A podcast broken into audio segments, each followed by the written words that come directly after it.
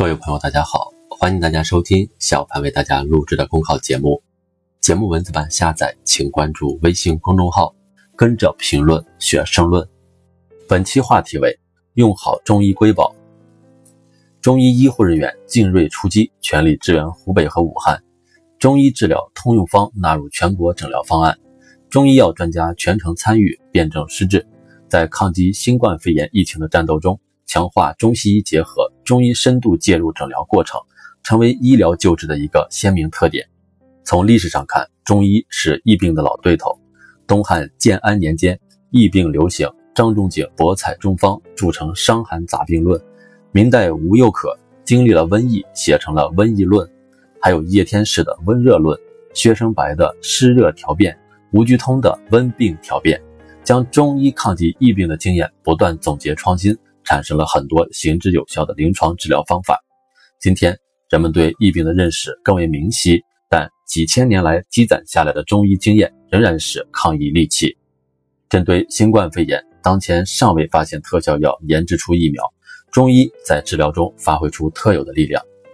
总体来看，中西医结合治疗对促进新冠肺炎患者康复效果比较明显。据悉，全国中医药参与救治的确诊病例已经超过六万例，占比在百分之八十五以上。在药物和临床救治方面，中医药在阻断轻型患者向重型患者发展方面取得积极成效。习近平总书记在北京考察新冠肺炎防控科研攻关工作时强调，要加快药物研发进程，坚持中西医结合、中西药并用，加快推广应用已经研发和筛选的有效药物。当前。尽最大努力挽救更多的患者生命是当务之急、重中之重。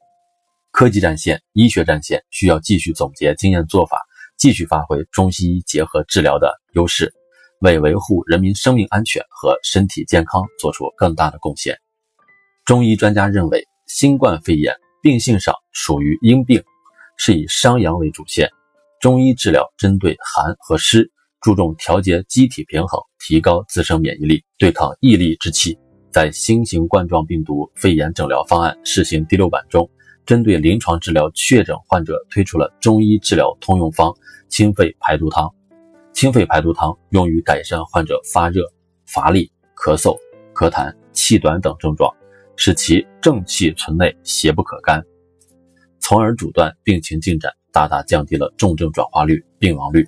对于重症患者，西医呼吸支持、循环支持等技术对抢救生命来说必不可少。